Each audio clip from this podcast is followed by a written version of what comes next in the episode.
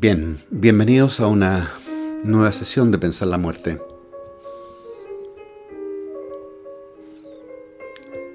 En esta oportunidad vamos a continuar todavía con el parágrafo eh, donde Heidegger nos habla respecto al tema de la anticipación humana de la muerte. Me refiero al parágrafo 53 que es, recuerdo, se llamaba Proyecto Existencial de un modo propio de estar vuelto hacia la muerte, ese era el título. En la sesión anterior habíamos analizado eh, una fórmula mm, que heideggeriana respecto de la anticipación humana de la muerte, ¿no? que finalmente señalaba ¿no?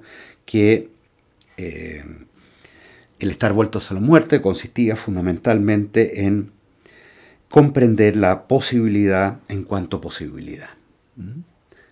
Eh, ya explicamos eh, esta fórmula en el sentido de que de lo que se trataba ahí fundamentalmente era eh, de no efectuar la posibilidad. esta fórmula enfática, la posibilidad como posibilidad o la posibilidad en cuanto posibilidad, en realidad lo que estaba eh, queriendo mm, decir era que la muerte se sustrae, por decirlo así, a cualquier forma de disponibilidad.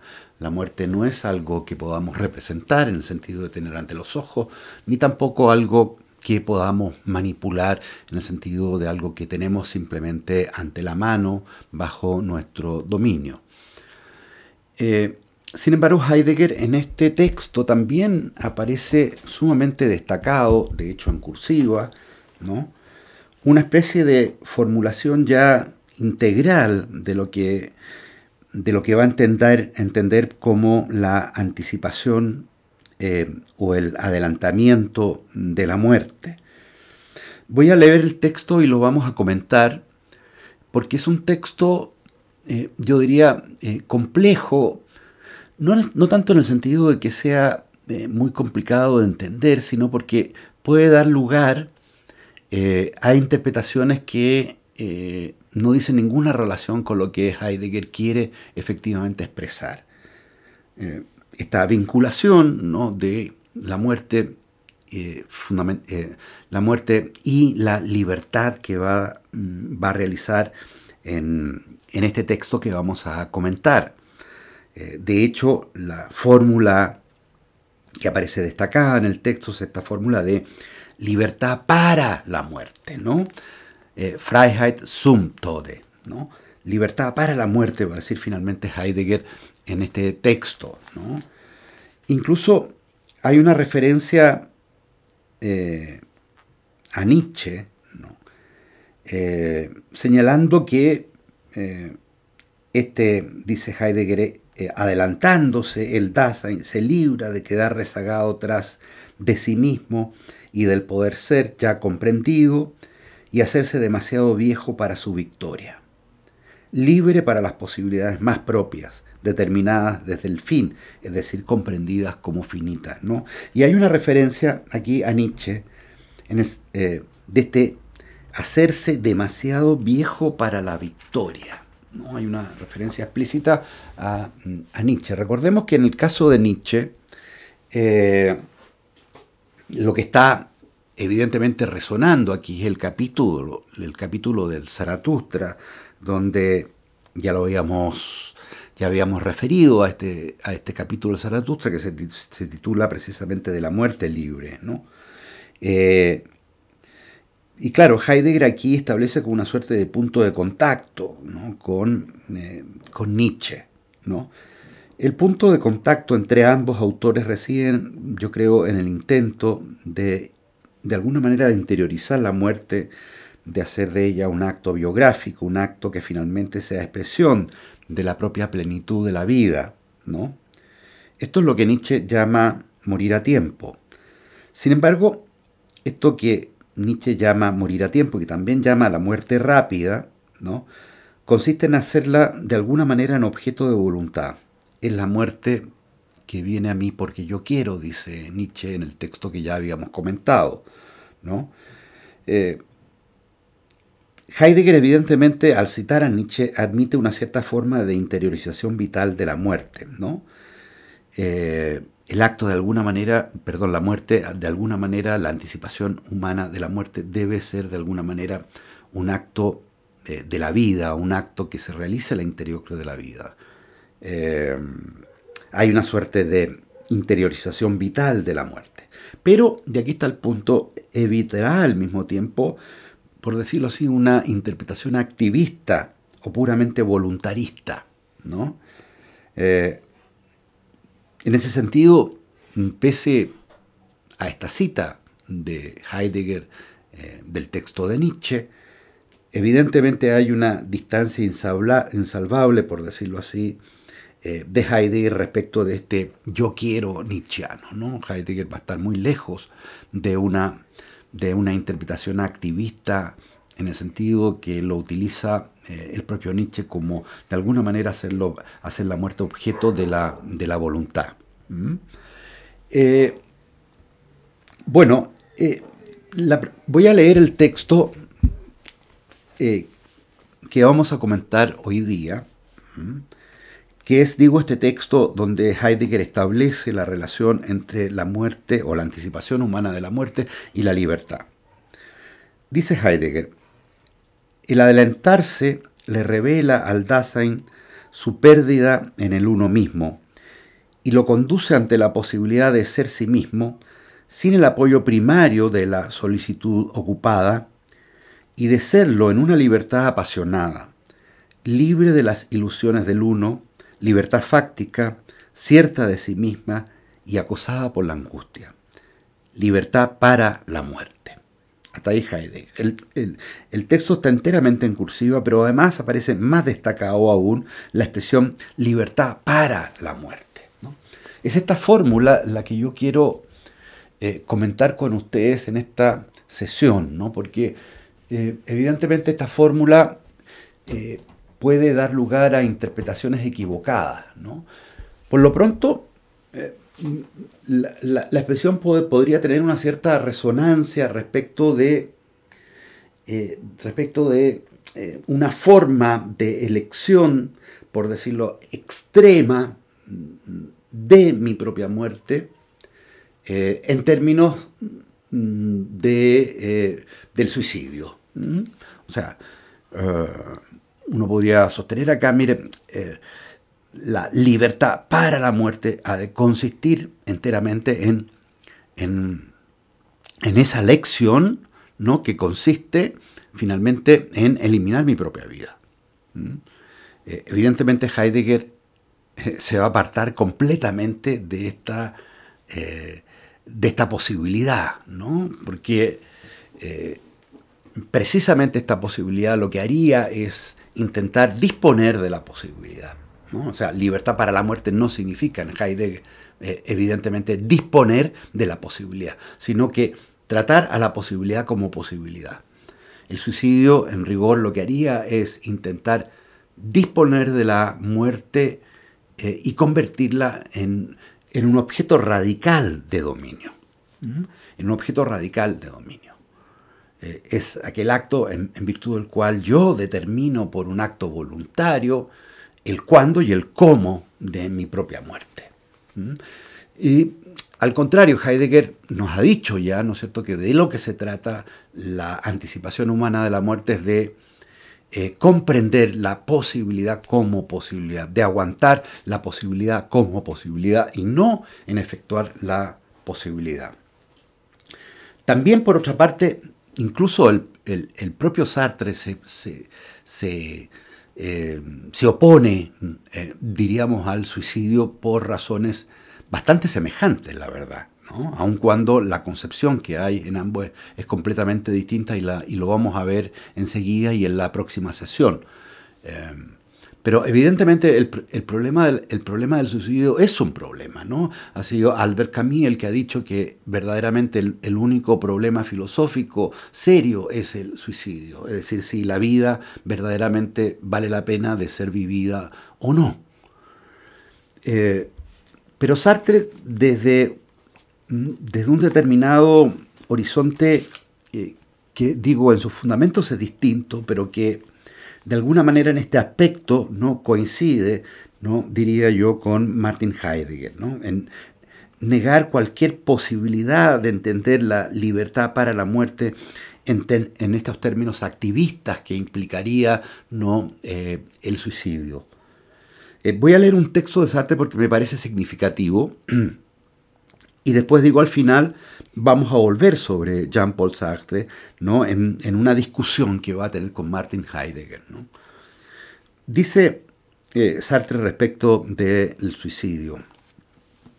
Vano sería recurrir al suicidio para escapar a esta necesidad. Se refiere naturalmente a la necesidad de la muerte.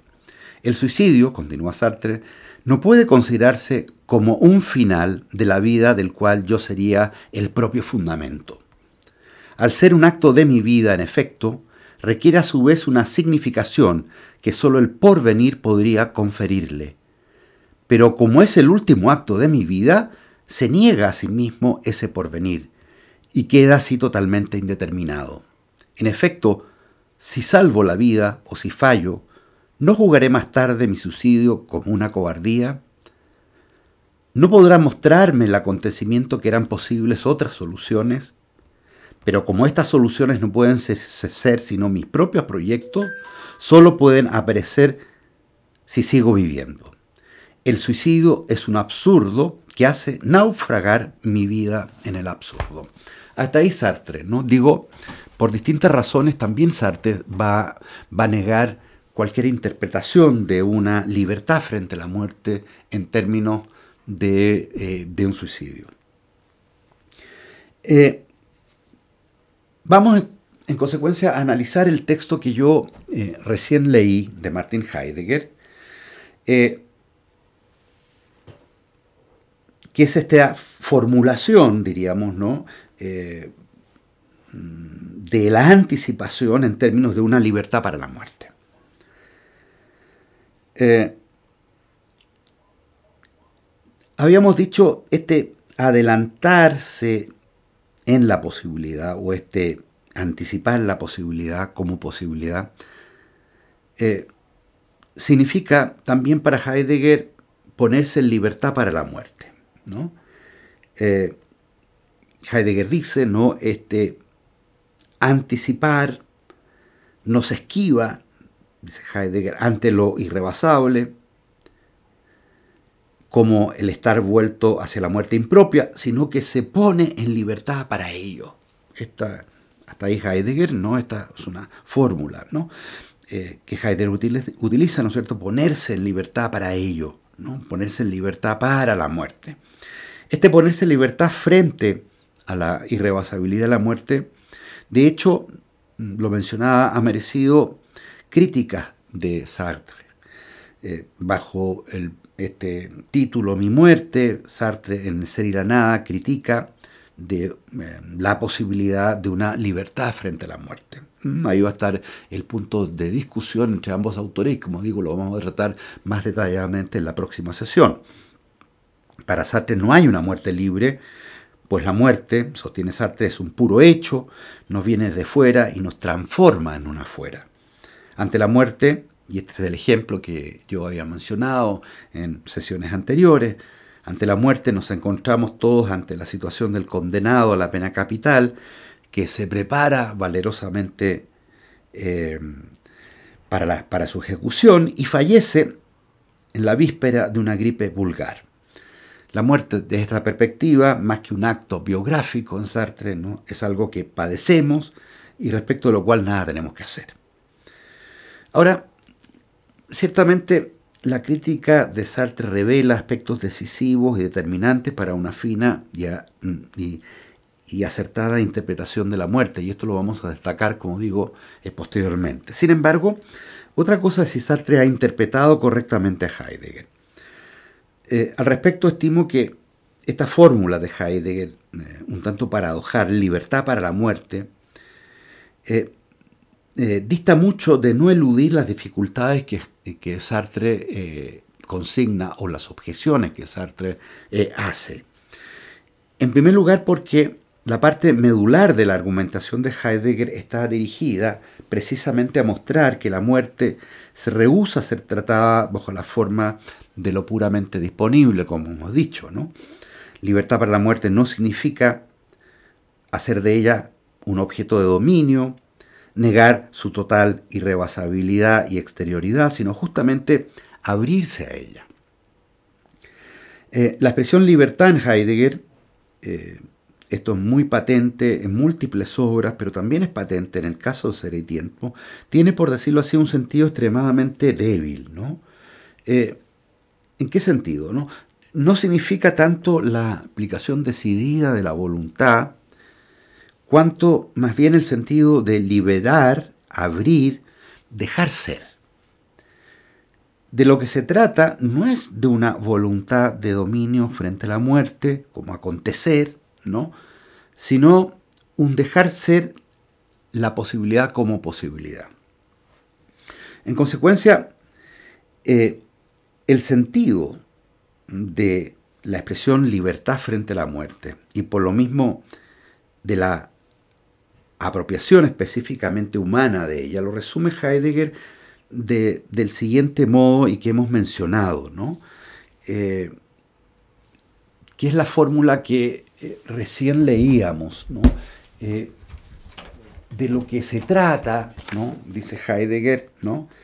es en el adelantarse, es de un adelantarse que revela al Dasein su pérdida en el uno mismo y lo conduce eh, a la posibilidad de ser sí mismo sin el apoyo de dice Heidegger, de la solicitud ocupada, ¿no? es decir, de la ocupación cotidiana, por decirlo así, eh, eh, que, en el cual está el Dasein de alguna manera enajenado, alienado.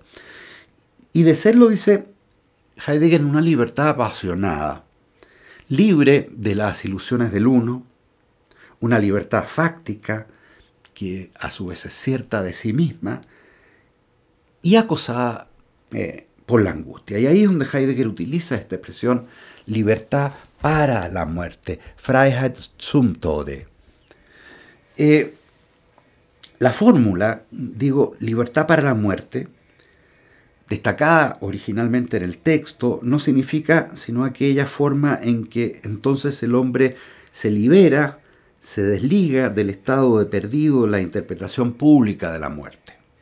El hombre, ante la presencia de la muerte, ante la liberación de su posibilidad, no solo singulariza y totaliza su existencia, sino además, y finalmente, puede ser el mismo. La presencia de la muerte autentifica, por decirlo así, ¿no? en el sentido de que eh, le da, mm, recupera su sí mismo, eh, autentifica su existencia. Ser sí mismo es una posibilidad que solo acontece en una existencia vivida de cara a la muerte. Eh, pero detengámonos un poquito más en esta expresión o en esta fórmula libertad para la muerte. ¿no? Insistamos en este tema eh, porque me parece que es importante precisar el sentido según el cual Heidegger utiliza esta fórmula que puede, eh, puede resultar eh, mal interpretada. Eh, para, como hemos dicho, ¿no es cierto? Jean-Paul Sartre critica esta fórmula, ¿no? para Sartre no hay libertad alguna frente a la muerte, la muerte es un puro factum, como tal enteramente contingente y azarosa finalmente, ¿no? Eh, pero, y este es el punto, el análisis de Sartre parte de una concepción de la libertad fundamentalmente distinta a la de Heidegger. Por lo pronto, en el sentido de entender la libertad como una suerte de libertad originaria, una suerte de libertad fundacional. ¿no? Es necesario partir de la subjetividad, dice, dice Jean-Paul Sartre. ¿no? Pero este partir de la subjetividad significa partir de una libertad fundante, de una libertad fundacional. El hombre no es nada, antes de hacerse a sí mismo, o si se quiere, antes que esencia o naturaleza del hombre es una suerte de subjetividad fundante una suerte de libertad fundante. Entonces, eh, Sartre utiliza la palabra libertad en este sentido fundacional, en este sentido intensivo, en este sentido extremadamente fuerte. ¿No? Bueno, este sentido fuerte de la palabra libertad es completamente extraño a Heidegger. Eh, de hecho, los términos querer y voluntad aparecen solo una vez en Ser y Tiempo y exclusivamente para indicar su carácter derivado. El querer y el desear, señala Heidegger, tienen eh, eh, con ontológica necesidad sus raíces en el Dasein como cuidado, ¿no? De manera que antes que eh, la voluntad y el querer, Heidegger interpreta el Dasein en términos de lo que llama de lo que llama cuidado, ¿no? Y la voluntad y el querer se fundan en el cuidado. Eh, el cuidado, de hecho, expresa para Heidegger la totalidad estructural originaria del Dasein. La voluntad y el querer, antes que facultades originarias, son modos fundados para Heidegger en esto que llama el cuidado. Eh, eh, esto significa que éstas no constituyen, ¿no? digo, la voluntad y el querer, propiamente vivencias ontológicamente indiferentes e indeterminadas en su sentido de ser, va a decir Heidegger. ¿no? Al contrario, la posibilidad ontológica del querer y la voluntad supone ciertos elementos constitutivos del cuidado. ¿no? Esta es una, una observación un tanto técnica, ¿no? pero que creo que es necesaria, necesario hacerla. ¿no? Si hemos de buscar un término heideggeriano que pueda confrontarse con la voluntad, es la expresión resolución, ¿no? Eh, resolución, sin embargo, no es lo mismo para Heidegger que decisión. decisión en alemán se dice Entscheidung y prácticamente está, digo, ausente de la obra de Heidegger, por supuesto también de Ser y Tiempo. La resolución, por lo mismo, no puede ser leída sin más como una suerte de invitación a la praxis, al menos en el sentido de un decidirse práctica o activamente algo. ¿no? Eh, Entonces, el término resolución, que es el término que va a utilizar Heidegger, se mueve en realidad en un terreno previo. En este sentido, en principio al menos, no nos parecen adecuadas las interpretaciones de la resolución como decisionismo, justamente porque resolución no es decisión en Heidegger. La resolución indica fundamentalmente apertura para Heidegger. Resolverse es abrir, ¿no? Es abrir. Dice Martin Heidegger, el estado de resuelte, resuelto es un señalado modo del estado abierto de el estar ahí, del Dasein. Cuando el Dasein escucha la llamada de la conciencia, se resuelve a, abre su condición de clausura y se dispone ante su propio, ante su ser propio. Eh, entonces, estas consideraciones, yo diría, nos conducen a definir eh, la fórmula libertad para la muerte de una manera completamente distinta a la habitual. La expresión libertad no es usada por Heidegger en el sentido de una decisión o elección, sino más bien como apertura. Libertad para la muerte no significa elegir o decidirse frente a la muerte, sino más bien, diríamos, abrirse a ella. Si empleamos por analogía una terminología clásica, es evidente eh, que aquí libertad no significa tanto libertad de elección, ¿no? Eh, lo que los antiguos llamaban libertas arbitri, como más bien libertad de coacción, ¿no? O sea, libertos, lo que también en la tradición eh, clásica no se llamaba libertas, libertas a coactione. O sea, no utiliza aquí la palabra libertad como libertad de elección, sino como libertad de coacción. Voy a explicar esto, ¿no? En el segundo caso, en el caso de, una libertad eh, de eh, coacción, ¿no? No se trata tanto de decidirse como más bien de estar exento de toda coacción anterior. Se trata en este sentido de una suerte de libertad, podríamos decir, negativa. No elegir esto o lo otro, sino estar libre de. Por ejemplo, doy un ejemplo. Hablamos de un globo libre cuando éste sigue su tendencia natural sin que se le oponga a una fuerza exterior. Heidegger en realidad en un lenguaje extremadamente controlado, no da lugar a dudas que, lejos de toda realización o decidirse por algo concreto, libertad para la muerte no significa otra cosa que liberar la posibilidad en cuanto tal y disponerse a ser sí mismo. ¿no? Eh,